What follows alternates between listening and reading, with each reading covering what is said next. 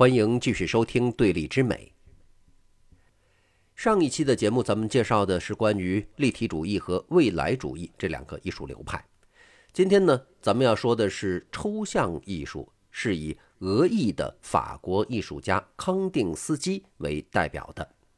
康定斯基是一位音乐水平高超的画家，在三十岁成为全职画家之前，他在爱沙尼亚一所大学里面担任法学教授。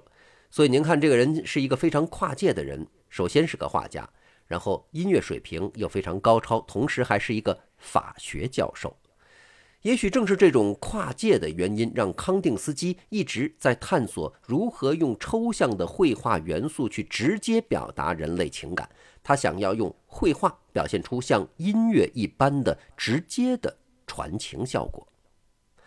音乐表达的情感是抽象，但是是直接的。任何人听到大三度和弦都会感到光辉明亮，听到小三度的和弦呢是黑暗紧张。这种感受不依托任何自然界当中已有的声音形象。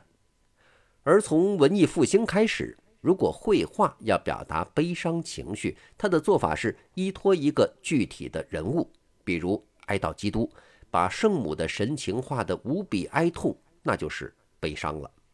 康定斯基所做的抽象艺术探索，便是试图用不具任何实际形象的笔画、色彩、构图来直接表达情感，甚至是场景和故事情节。一九一零年，康定斯基画出了第一幅抽象艺术水彩画。这幅作品甚至没有一个确定的名称，看上去就像孩童的涂鸦一般。自此。康定斯基的作品里几乎再没有出现过具体形象。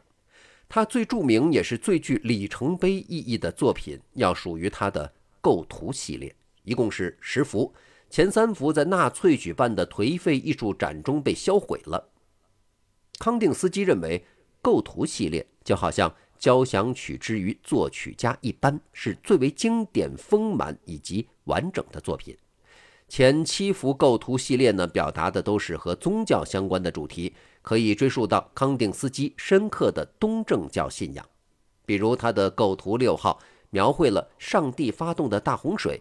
整幅作品并没有任何明确的洪水形象，但是却是能够让人感受到汹涌的波涛、惊骇的万物。康定斯基的尝试无疑取得了一定成功。可以更加形而上的去看待这个问题。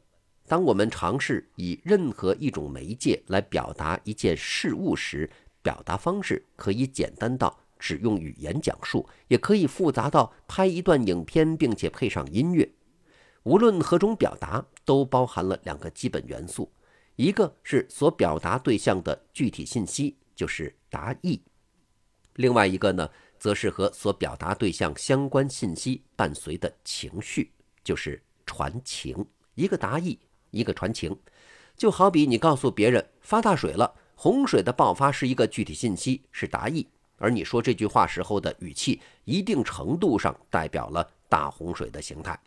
你选择是用平淡的语气还是焦急的语气来表述，决定了大洪水这三个字儿给听者带来的直观感受。这就是。传情，不带歌词的纯音乐可以把所描绘事物的直观情感形象传递给听众，是超脱语言之外的直接表达，只传情不达意，显得极其纯粹。康定斯基就觉得呀，这样做，哎呀，太高级了！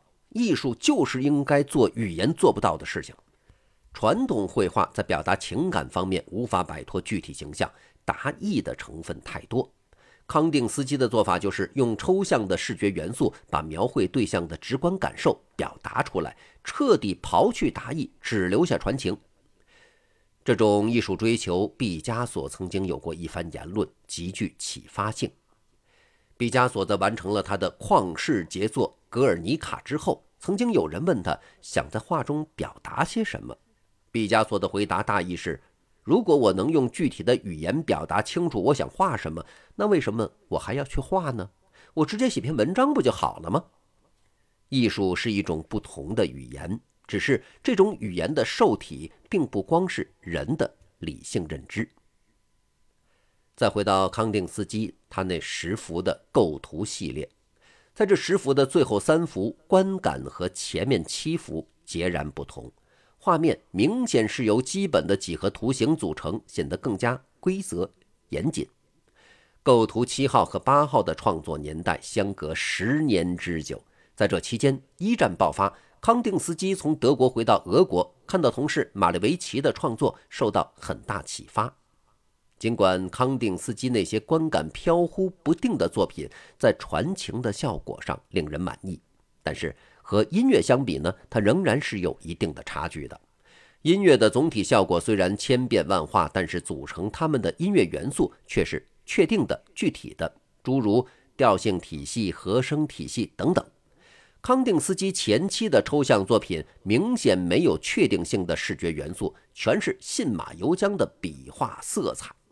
从构图八号开始，他的作品当中开始充满了确定的、具体的几何图形。他希望通过这些基本图形来构成抽象绘画中那些类似于音乐中和声体系的基本元素。这一时期，康定斯基的创作极具探究性，而他的同事马列维奇在这条路上走得更远。他的至上主义是这种探究型艺术的一座高峰。所谓至上主义，是讲究人类感觉的绝对至上。与其研究如何在画面上表达，不如把眼光放到观察者本身上，找出那些构成人类基本视觉情感的元素，再对它们进行有机结合，构成复杂多变的形象。举个例子，要研究人类的味觉，如果把精力放在研究甜味食物上面，那么可以找出几千几万种。但是，如果把眼光放在人类的味觉本身，找出产生甜味味觉的生理机制，就能明白构成甜味儿的关键。通过化学手段就知道，不只是糖才能让人觉得，哎，这东西是甜的，而是只要含有某种特定化学式的分子，都能让人感知甜味儿。这样就可以人为制造非糖类甜味食物，比如木糖醇，从而呢掌控了甜味的味觉。在这个过程里面，很明显，甜味的味觉是至上的，带来甜味感受的具体食物，并非甜味的本质。马列维奇通过绘画中那些最基本的图像元素来寻求这些至上的视觉感受。很显然，从图形角度来说，方形、三角形和圆形都是基本的几何图形；从色彩的角度来看，黑色是最基本的。此处的颜色是从视觉角度出发的颜色，而构成视觉的颜色呢，并不是颜料的颜色，而是光线的原色。在此前，我们曾经给大家做过介绍，视觉是人类视神经对光线的感知。当任何光线都不存在的时候，咱们就只能感知到黑色；而当所有的光线都存在的时候呢，咱们就感知到了白色。除此以外，画布上还有红、黄、蓝三原色，这是颜料的三原色。马列维奇用这些构成视觉感受最基本的形状和色彩，创作了许多作品。第一次看到他们的人总会感到被冒犯了，因为这些所谓的作品看上去毫无技术含量，简单的红色方块，甚至还有在白色画布上的白色方块。马列维奇至上主义的追求，用傅立叶变换的数学概念来类比，就再明白不过了。傅立叶是19世纪上半叶法国著名的数学家、工程师。所谓傅立叶变换，指的是无论多复杂的形状，都可以拆解成不同频率的正弦波和余弦波的叠加。比如一个方波，它明明看上去是一个方的，但是呢。可以用一系列规则形状的正弦和余弦的曲线把它拼出来。理科生可能对这个是比较熟悉和了解的。傅立叶变换呢，揭示了这么一个规律：形而下的形状千变万化，但是形而上的规律却万变不离其宗。各种图形的差异，只是组成它们基本元素的配比不同而已。在傅立叶变换中，一系列不同频率的正弦波和余弦波就是构成复杂图形的基本构成元素，被称作基。通过这些基本元素的排列组合，就可以把复杂的图形组合出来。所以，马列维奇创作了那些黑方块、蓝色三角形等等，就是他所认为构成人类复杂视觉的基。原则上，任何视觉感受都可以由这些基组合出来。说到这儿，我们再回过头去看目前收藏在俄罗斯圣彼得堡俄罗斯博物馆的红色方块这幅油画，以及收藏在美国纽约现代艺术博物馆的白色之上的白色这幅油画。可能就更好理解一些了。欣赏马列维奇的作品，不应该抱着纯粹审美的眼光，而是要尝试把马列维奇的不同作品放在一起欣赏，才能感受到这种逐步构建的过程。除了基本的图形作品，更应该欣赏的是一些较为复杂的用基本图形构建出来的作品，比如至上主义构图。这类作品给人的综合感受才是马列维奇的真正追求。单独的颜色方块之类的作品，应该理解为是探究性的解构过程。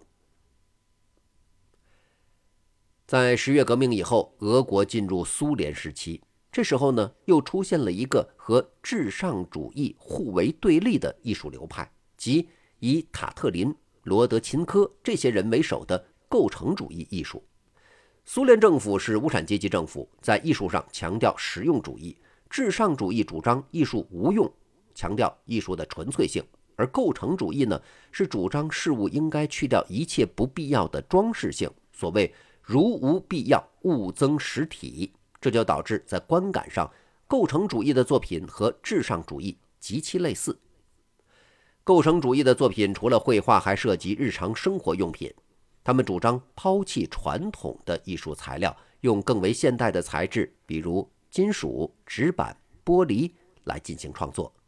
从广义上来说，这些材质也可以被认为是造物的基本元素，更像是现实生活中的实用至上主义。值得一提的是，构成主义的代表性建筑作品是塔特林创作的第三国际纪念塔，虽然最终并没有能够建成。构成主义的思想跟一战之后诞生于德国包豪斯学校的主张有异曲同工之妙。